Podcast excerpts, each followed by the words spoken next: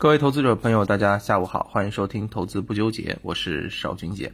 收盘了，我们看到啊，今天上证指数啊还是一个弱势的格局，整体来讲呢，没有什么像样的反弹，最多啊算是盘面当中略微有一些抵抗，啊，最后呢基本上也是收在了相对的低点，啊，跌幅百分之一点三。那么这样的一个行情呢，其实我们已经看到了市场相对的。来讲是一个非常弱势的震荡行情，弱势的震荡行情，它也是一个震荡行情，对不对？那么从盘面当中依然是题材为王的一个时代，盘面当中其实还有一些板块有所表现，但是这些板块呢，我认为都会沦落为啊工具板块或者说是配角。那比如说像啊银行、保险、地产呢，这些是拖指数的，算是工具板块，对吧？那么什么叫做配角板块呢？就即便是啊，从反弹力度上面来讲啊，走势上面来讲，都算比较弱的一些啊啊，都是为了衬出主角的其他板块都是。那主角是谁呢？碳中和嘛。这个方向我们中午的时候就跟大家讲过了，盘面当中就是碳中和最为强，碳中和它无疑就成为了当下的风口品种。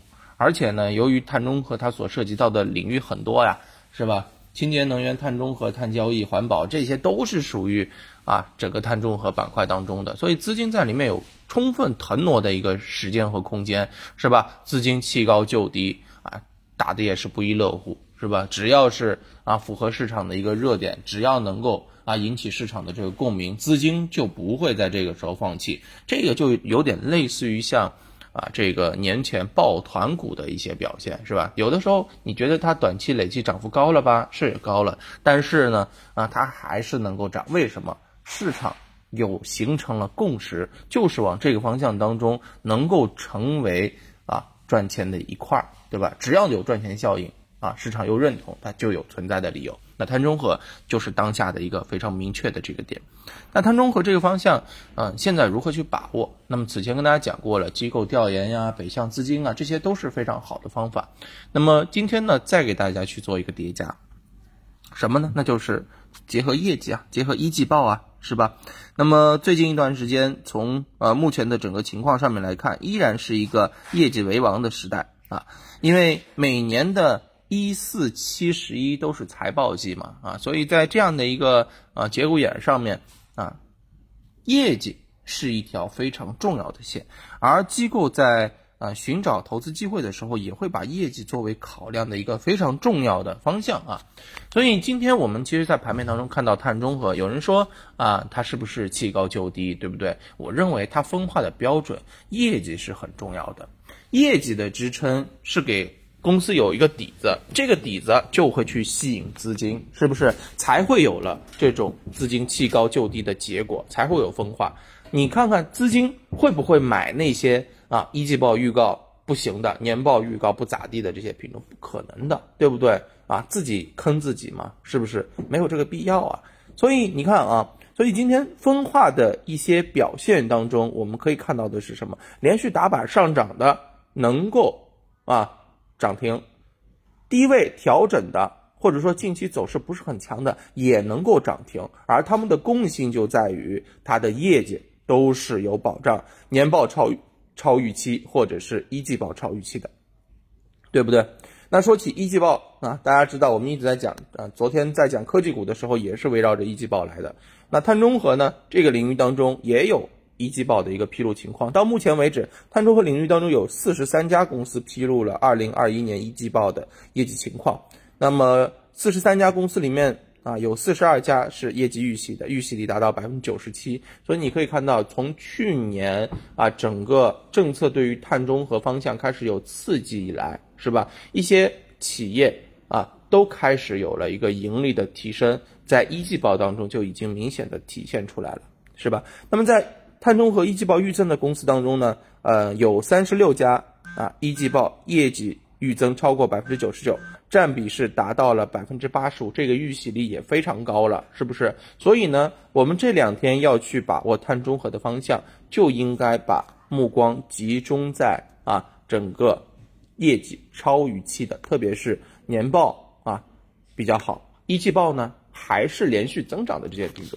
那它的整个确定性就更高了啊。这是我们今天要跟大家提出来的这个方向。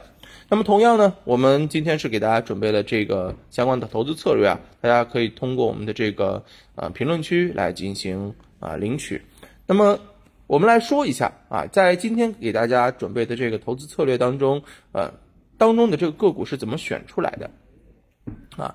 我们选出来呢，是从三个角度，一个是产业优势啊，一个是低估预增，一个是机构布局。我们说来一下，先来说一下产业优势是怎么说。产业优势呢，你必须得是碳中和细分领域当中的一些龙头企业啊，因为选股选龙头，做股做上游嘛，这个大家都相信已经达成共识了，对吧？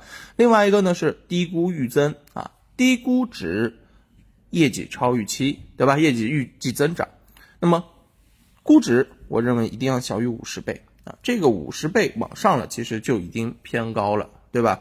那么碳中和领域当中啊，其实有很多品种呢是处于呃科技品种，或者是说是新兴产业的这个品种，所以呃估值可以适当的放的高一点，但是不能超过五十倍。